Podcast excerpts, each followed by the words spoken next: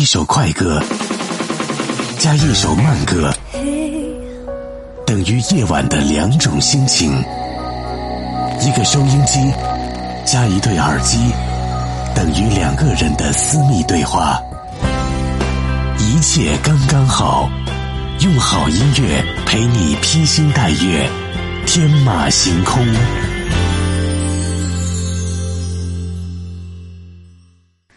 不知道从什么时候开始，我迷恋上了赞美他人这项事业。昨天下楼买福鼎肉片，发现摊主的女儿在帮他加调料，小手一抖，勺里的调料一半都撒进了汤里，一半又撒在桌上，眼看见摊主就要皱眉头发脾气，我当时就搂搂小姑娘的肩膀说：“嗯，你女儿真懂事儿，小小年纪就能帮你做事儿了。”摊主的眉头瞬间就松开了。今天在微波炉旁边接电话，看见同事进办公室热饭，眼尖的看见最上面的酱肘子，就随口夸他厨艺真好。没想到同事兴奋不已，滔滔不绝的讲起来，这是他第一次做酱肘子，酱料是如何如何准备的，火候是如何如何掌握的，自己的老公孩子吃的有多么开心，多么开心。有人说你这样喜欢去赞美别人，太虚伪了。我也曾经有碍于自己内心的要强，或者是害怕暴露自己的见识很贫乏，而不太愿意喜欢赞美他人。但如今，我不是被世俗打磨的圆滑，我只是想不到什么理由去拒绝赞美。赞美又不是拍马屁，合格的赞美应该有一说一，缺点当中选择出它的优点。这就像摆在面前的十个烂苹果。我能够以最快的速度选出那个卖相最好的一个，何况我们在生活当中遇到的大多数人，并不是十个烂苹果。赞美实际上有两个步骤，首先你得要发现美，然后你得会遣词造句呀。发现是其中第一项重要的环节，久而久之，你自然而然就能够多角度的去发现美。修炼出发现美的双眼，然后你再去看世界，这就好像锤炼出了一个新的感知美的器官。即便是看到的是一滩烂泥巴，你首先看到的也是他曾经化作春泥更护花，而不是他强于污浊陷渠沟啊。所以你看，赞美它是一件多么好的事情。你不曾千难万险的去改变世界。你只因为锤炼出一个对于美的敏感度更高的器官，就让这个世界因你而改变，何乐而不为呢？有时候，你的一句赞美可能会化解很多难解的困境。比如，当他人想要找茬，或者是心情不顺的时候，你一味的去泄愤，毫无疑问，你将会收获对方同等的愤怒。但是，你发现没有？当你对着一个人说：“哎，你今儿帽子很流行，颜色很美。”对方一定就绞尽脑汁儿的想从你平淡无奇的衣着当中也挑出一点，最后就落在了你的白条纹衬衫左边口袋第二个扣子镶了一条粉边儿。哦，这个扣子巴黎时装周的某某模特他也这样用的呀。于是你就想：哇，原来我今天这个扣子这样大有来头啊！你看看，你今天是不是也凭空就多收获了一颗来自巴黎时装周的扣子呢？曾经看过一个小品，叫做《女人的 N 次方》，这中间有一个桥段，就是运道唱衰的姑娘在持续衰弱了一整天之后，遇到一老太太。老太太知道这情况，一屁股就躺地上向她索要五万块钱，一副碰瓷儿的架势。正当这姑娘一筹莫展。老太太拍拍屁股站起来说：“姑娘，你现在是不是觉得手上多了五万块钱了呀？”虽然这是一个黑色幽默，但是同样的道理，一个假想的赞美，通过层层交换，也可能在最后挖掘出一个发自肺腑的赞美啊。从反面来说，你不去赞美，你又能收获什么呢？通常讲，我们之所以觉得赞美无一利而有百害。大多数是害怕赞美掩盖了耳目，触发了不切实际的自我膨胀。可是我们又有预言了，说父子俩骑驴，无论是父亲骑驴，还是儿子骑驴，还是父子两人共同骑驴，都会引来人的非议。最后，父子俩干脆扛着驴子，也依然有人指指点点。你说这人多嘴杂，你怎么可能让每个人都满意呢？对错那是无从知道，建议的有效程度那更加无从得知。犯错还能够大摇大摆的走在人前示众的，也大多数都是对自己的错误浑然不觉的。就算是苦口良药，在你不能事先获知这个药效成分，或者是浑然不觉自己已经患病的情况下，如果没有一个糖块在后面候着，谁甘心去吃啊？不如以赞美作为铺垫，再加上清风细雨的循循善诱。谁又能把你的话当成是耳旁风呢？或许我说的这些浅薄的大道理，不足以将赞美的种种好处说得彻头彻尾。那我们就直接来说一说开头那两个故事吧。后来我几次经过那家福鼎肉片摊儿，看见小姑娘动作麻利的夹着调料，有天下班忍不住就点了一小份儿。这回小姑娘也不知手抖了一下。反正就给我盛了满满的一大碗，我也如约的吃到了同事的酱肘子，啊，酥烂香醇，比起第一次看到的色香味儿，那更加美了。所以你看，我赞美了人家，我是实实在在的得到了好处了呀。我有什么理由去拒绝赞美人家呢？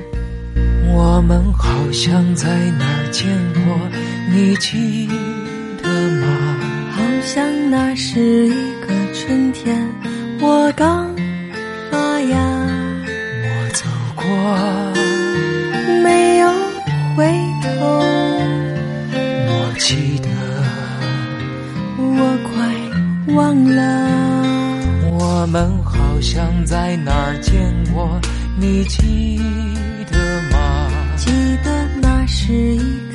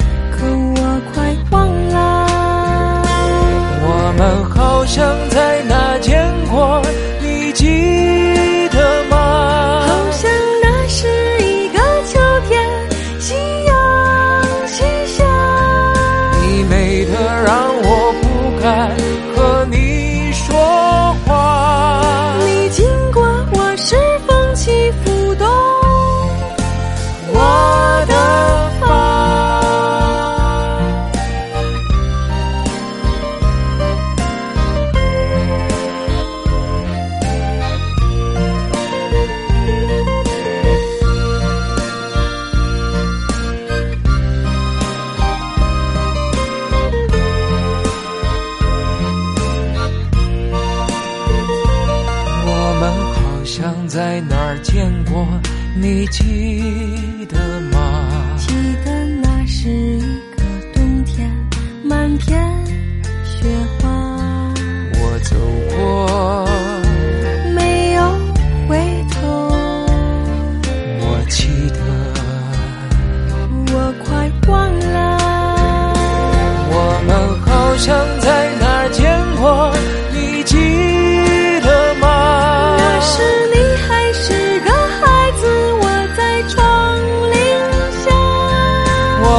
着你。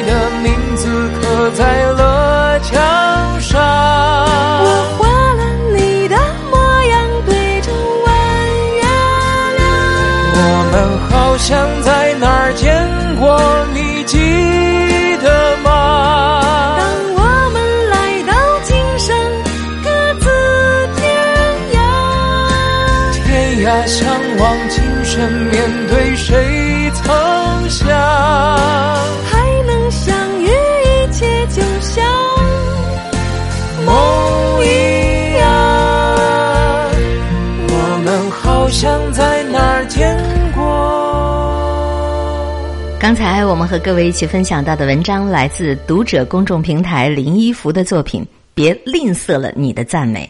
各位正在收听到的是《最爱九零九》，我是海林，和你一起在一切刚刚好的陪伴下，感受身体、心情一切刚刚好。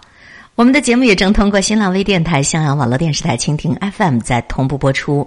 欢迎各位通过百度搜索 DJ 海林，查阅每期节目的文字内容以及声音文件的上传。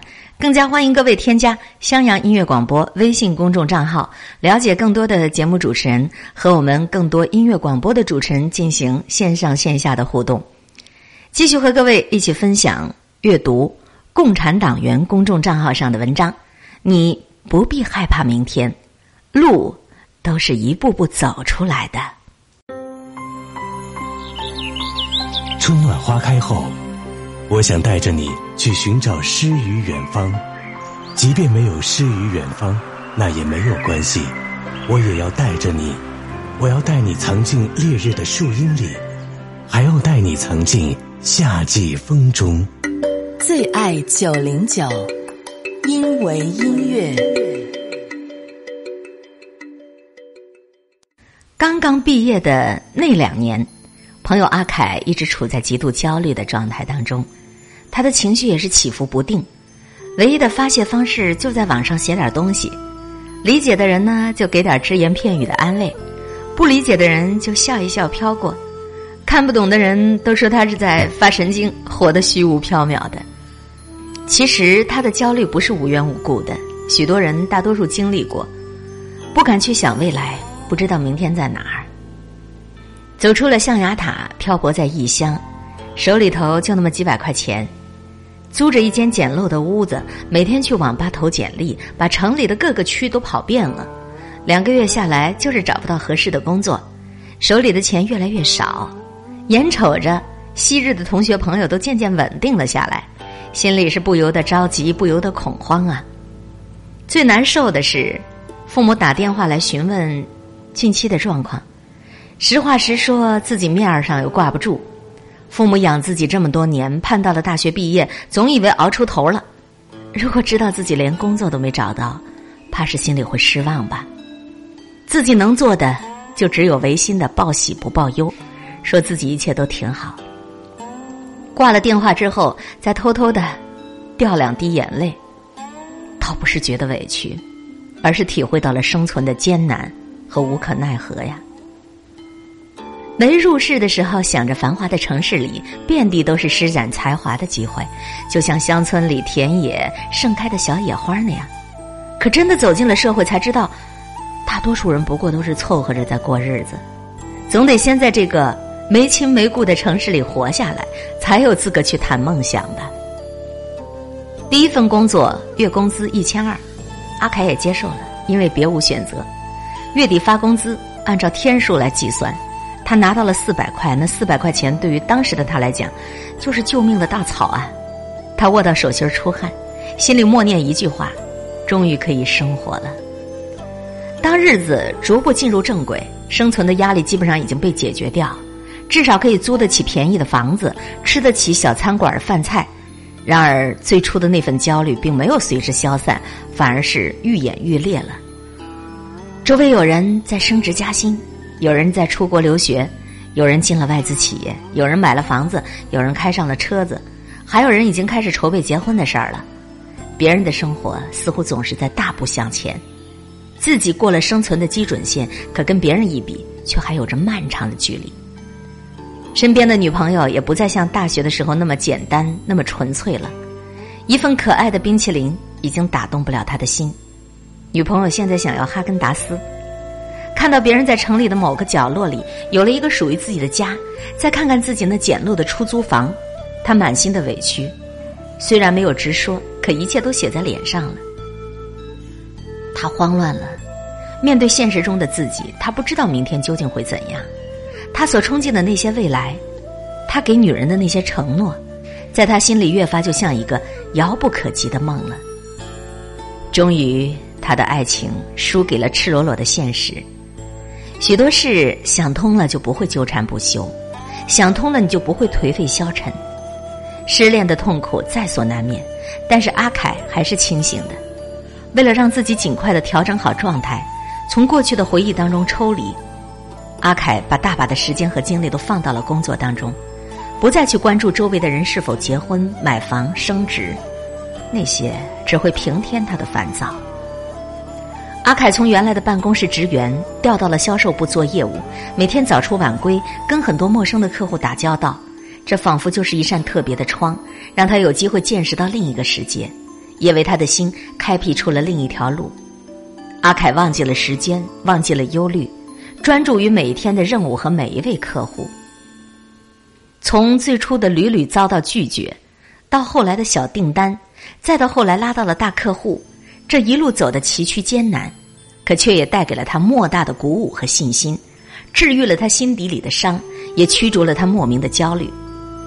忙碌的日子总是过得很快，现在的他已经在公司里有了自己的立足之地，独立的办公室，办公室的门上写着三个字：经理室。你看。他靠着自己的奋斗和努力，已经成了公司的业务经理，有公司配备的车，房子虽然还是租的，却早已经不是简陋的小屋了。每逢节假日，他可以坦然的给父母打电话，告诉他们一切安好，偶尔还会接父母过来住几天。至于感情，那个最重要的位子依然空着，但他不再焦虑，不再恐慌。倘若遇见了对的人。他相信他已经能够给得起他幸福，给得起他一个温暖的家。回首走过的这段历程，阿凯总是笑着说：“以前吧，我特别担心我的未来，每天焦虑的都睡不着觉，心里就像揣着一只兔子。后来也想开了，就只管过好眼前吧。结果日子竟然变得好过了，事业也顺当了。我突然明白，有些事情你拼命的想。”你拼命的担忧根本就没用，你把眼下能做的做好了，结果都不会太差的。人生的路上有无数的驿站可以让我们歇歇脚，有的包袱可以等到该背的时候再去背它，用不着把所有的包袱都背在今天的背上。你我都只能活在此时此刻，所以你真的不必去害怕明天呐。这篇文章写的真好，作者米格格，你不必担忧害怕明天，路都是一步步走出来的。这篇文章刊登在共产党员的公众账号上。其实也没有要格外的给大家炖心灵鸡汤，也没有想着要怎么样去励志，我们无非是聊一聊彼此的生活，大家对于生活的一种心态。你看一个人啊。什么倒了都可以，唯独他对于生命的态度不能够倒下。不管你拥有什么，不管你失去了什么，你的心态才是最重要的呀。来听一听汪峰的这一首《流年》，你奈我何？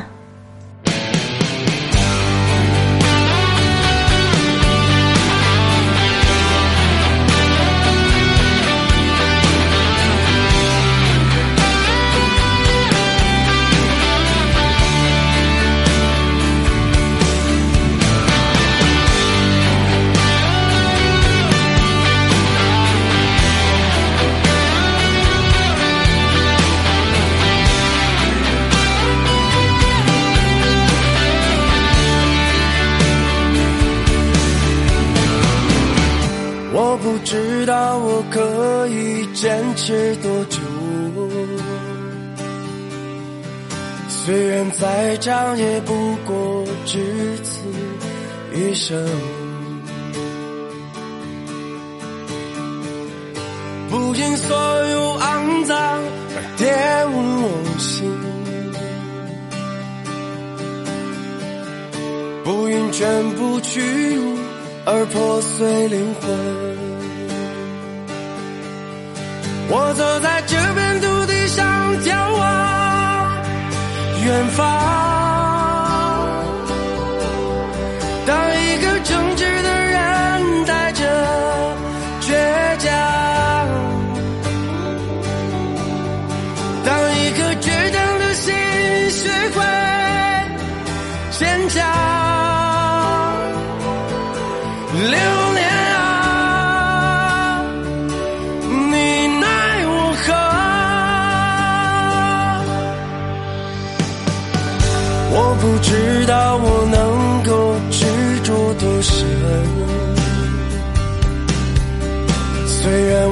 只是钢铁里的丝绒，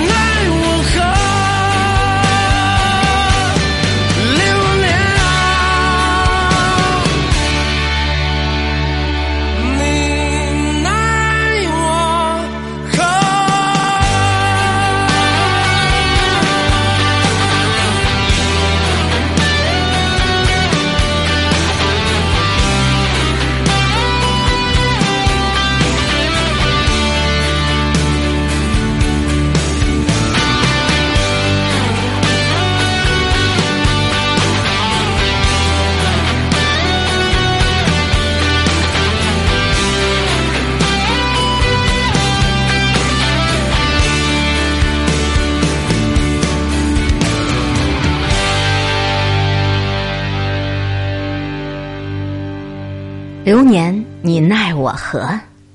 我们都不必去害怕明天，路都是一步步走出来的，没必要去未来还没有发生的事情去焦虑。真的，所有的焦虑都是杞人忧天。有些事情你拼命的想，拼命的担忧，根本就没用。我们要活在当下，把眼下的自己做好了，结果都不会太差的。我们都是活在此时此刻，空中与你相互勉励，保持微笑、淡定、从容的好心态。方便空闲的时候，别忘了为我们推荐、分享好文章、好歌曲、好网站。节目的联络方式：QQ 号、微信号四零九九七一九七四，欢迎任何人加我们为好友。也欢迎各位添加襄阳音乐广播微信公众账号，和更多的节目主持人取得线上线下的互动。好心情每一天，下次节目我们再见啦。